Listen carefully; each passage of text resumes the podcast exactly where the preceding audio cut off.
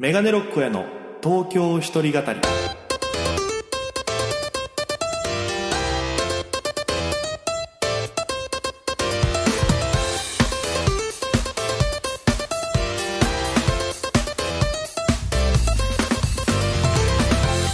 さあ、今週も始まりました。メガネロックへの東京一人語り。パーソナリティは私、県出身で、現在東京でフリーのピン芸人として活動しております。メガネロック大家です。この番組は、大都会東京へ口先一つで乗り込んだ沖縄芸人の一人語り。コロナ、不況、揺れ動く時代、それがどうした？メガネロック大家が聞かせる本音の東京お笑い物語が始まります。ということで、第74回放送分です。よろしくお願いいたします。えー、まあ、先週の、おあ、久しぶりのね、収録から、えー、1週間経ちましたけど、まあ、東京はで言いますと、なんかね、花粉がすごいらしくて、花粉。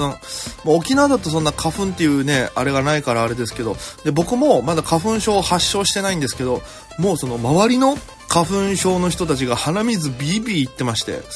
だからもうご飯屋さんなんか行ってもね、鼻すするよ、音がよく聞こえるというか、えー大変なんだろうなと思いながら。で、まあコロナのね、あれもあったから、そのマスクして生活するのが日常になってるから、まあまあ僕はそこまで、あの、思ったより花粉はまだ出てないんですけど、これがいつ発症するのか、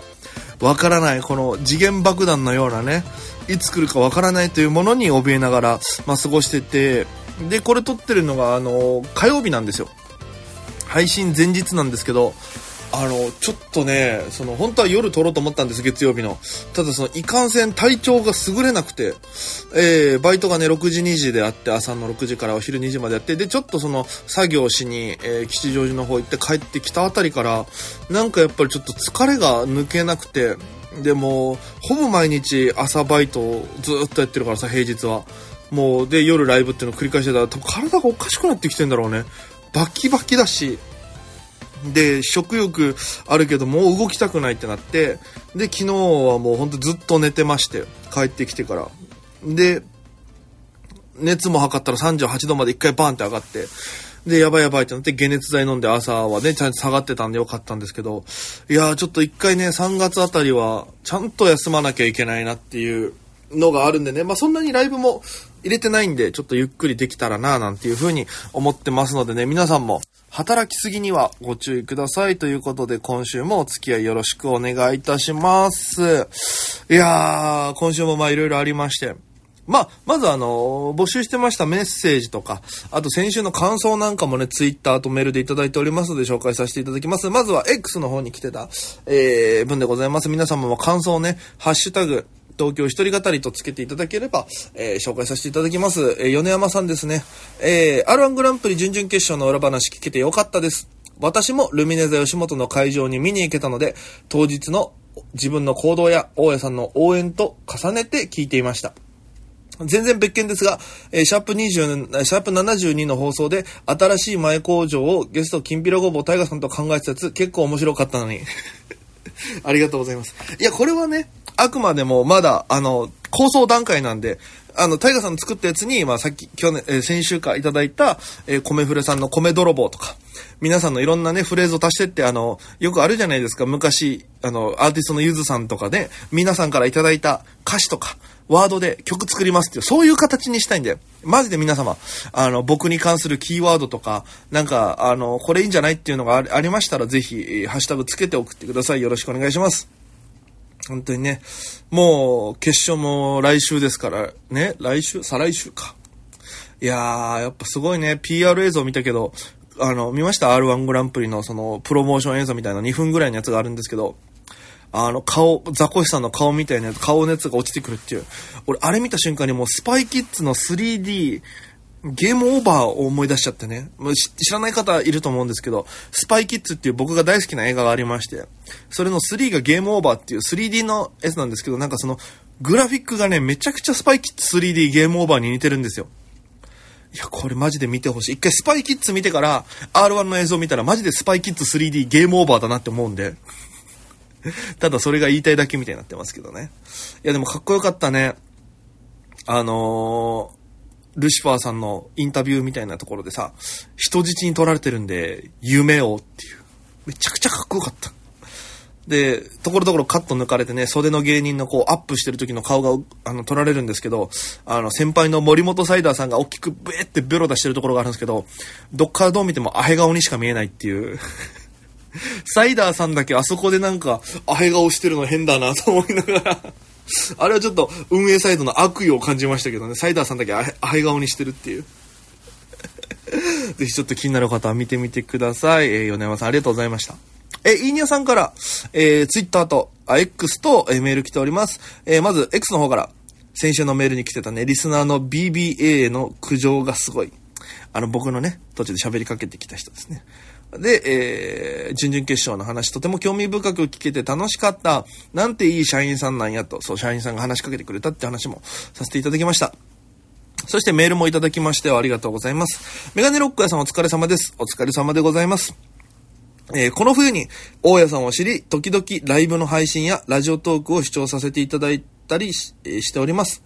えー、東京一人語りも前々回分から聞き始めました。いつも精力的に活動しておられるので、体力あるんだな若いなぁと思っていましたが、ただいま疲労感がすごいとのこと。そういう時は無理をせず、目覚ましをかけずに体の気を済むまで寝ましょう。正直これが一番です。寒暖差や気圧変化が大きい時期ですので、どうぞ体をいたわりつつ、これからも素晴らしいネタを見せてくださいねと、ありがとうございます。本当に、お優しいいいにゃさん。いや、本当に自分の中では、あの、本当にちょっと体をいたわろうと思ってね、その昨日吉祥寺行った時にお寿司食べたんですけど、ワンチャンそのお寿司当たった可能性ありますね。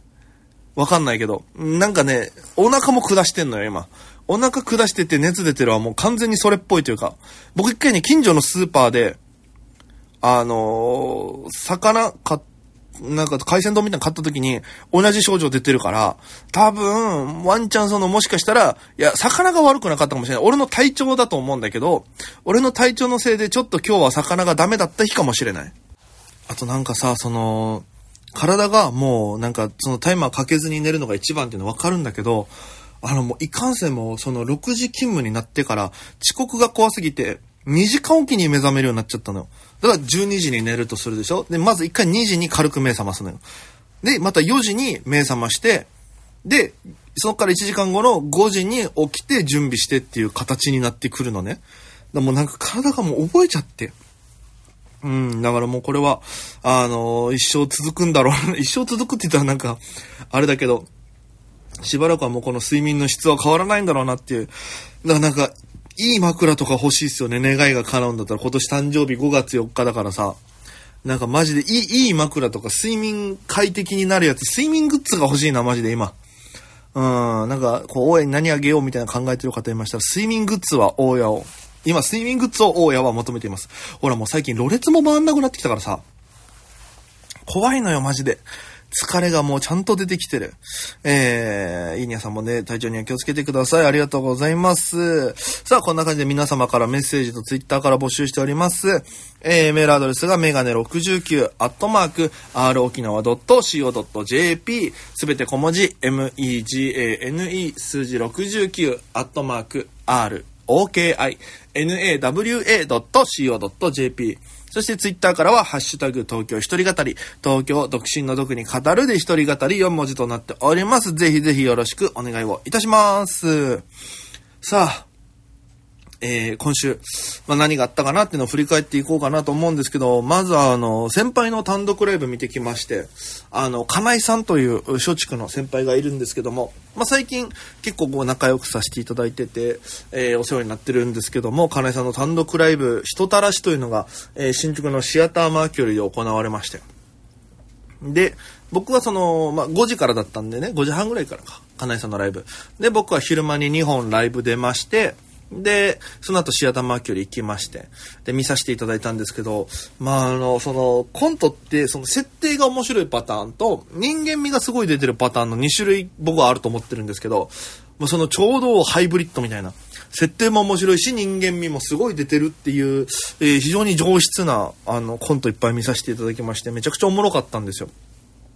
で、7本ぐらいか。もう合間、ちょっと音楽と映像で繋いで、もう本当にあとはネタだけっていうすごいストイックな単独ライブでございまして。で、ありがたいことに、あの、僕もね、あの、ネタ作りまあその、金井さんの相談受けて一緒に作ることがあったんですよ。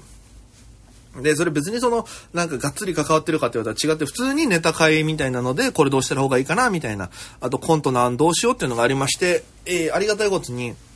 僕が、まあ何個かコントの案提案させていただいたんですよ。で、その中で1本採用していただきまして、えー、単独ライブで披露されてたんですけど、それもめちゃくちゃおもろかったっすね。いやー、すごかった。なんか僕が、もともとそのネタは、えっと、まあ、タイトルから言うと、金井さんが言ってたけど、マジックバーになるのかな？マジックバーってコントがあって、原案を、まあ、あのー、そのまま金井さんにお譲りしたんですけど、まあ、僕の中でこのマジックバーを思いついてやりたいってなった時に、ちょっとその、高円寺順上で単独やろうと思ってた時の、演出方法だと、ちょっと完璧な形でできないなっていうのがあって、ちょっと諦めてた部分があって、で、それがどうしてもツッコミ系のネタだったんですね。で、僕そんなツッコミもできないし、で、どうしようと思ってた時に、まあ、金井さんにその相談を受けたんで、あの、よかったらこれどうですか？使っ、よかったらあの、全然、あの、ネタ、や、あの、設定あげますって話したら、あの、使ってくださいまして、で、僕の、まあ、見させていただいたと、もう本当に、あの、一番そのネタが、えー、綺麗な形で見える方法だったので、で、金井さんのツッコミもパシパシ決まっててね、めちゃくちゃ、すごいいいコントでした。なんでぜひね、今配信販売もされてるそうなんで、よかったらぜひ、えー、金井さんの人たらしチェックしてみてください。あと、そう、沖縄の先輩にも久々に会いまして、松竹つながりで言うと、えー、三日月マンハッタンの中峰さんに久しぶりにお会いしましてね。えー、まあ、ライブがご一緒で、えー、楽屋でご挨拶させていただいて、で、三日月さんもちょうどザ・セカンドのね、あの、選考会の結果が出た後で32位に残りまして、いや、おめでとうございます、つって。で、そっから、ま僕がちょっと今、松竹入ろうか考えてるんですよね、みたいな話して、で、中峰さんからがっつりいろんな話を聞かせていただきまして、で、ちょっと一回いろんなところやっぱり受けてみた方がいいのかなっていうのもありましてね。で、まあ、学園でいろいろ結構お話しさせていただいたんですけど、その流れで、そのライブに、あの、ボンテンという、えー、女性のコンビがいるんですけども、そのボンテンを紹介してもらいまして、で、このボンテンっていうのは、えっ、ー、と、太田プロの2年目だったかな。で、えっと、今年の、去年、去年のザ・ W 女芸人ナンバーワン決定戦も決勝に進んでるボンテン。実は沖縄出身なんですよね。うるま市出身の2人で。で、長峰さんが知ってるボンテンって言って、ああ、一応なんか一緒になったことあるんですけど、挨拶したことないっすねって言って、えー、おらおら、おやおや、沖縄沖縄って紹介してくれて。え、え、そうなんですかって。で、ボンテンの姉ちゃんの方は、まあ、太田プロのモータースライブっていうのがあるんですけど、そこのお手伝いとかで何回か僕のネタ見たことがあって、知ってくれてて、で、おやさん沖縄だったんですね、みたいな。で、あの、うるま市なんですって話、あ、見してますよ、つって。で、そこから違う芸人さん交えて、え、うるま市ってどんなところなんですか？みたいな時に、ああ、あんまちょっと那覇の人は行かない場所ですね、とかって言ったら、え、始まった。これだから那覇の人は、みたいな あの、懐かしいやりとりが始まりましてね。いや、楽しかったですよ。梵天のお姉ちゃんと妹で組んでるんですけど、お姉ちゃんの方が94年の29歳っていう僕と全く同じ生年月日で同級生だったんですよ。で、もう懐かしい、懐かしいというか、なんかその嬉しいじゃないですか。東京で同い年で芸人やってる子っていうのが会ったことなかったから、同じ同郷でね。だから、うわ、嬉しいってなって、ちょっとお互い頑張りましょう、つって。で、沖縄の、いろいろね、なんかいろんなこと頑張りましょう、みたいな話とかもして、で、まあ、またね、みたいな感じで別れたんですけど、いや、なんかね、ちょっと嬉しかったっすよね。あなんかこうね、ポンテンとメガネロック声でこう、なんかまた、えー、東京でね、できればいいなとも、個人的には思っておりますけども。あと、そう、最近ちょこちょこ、あの、ありがたいことに、あのー、欲しいものが、譲っていただくとか、買うとか、そのありがたいお話があって、で、僕あの、MacBook Pro というパソコンを手に入れまして、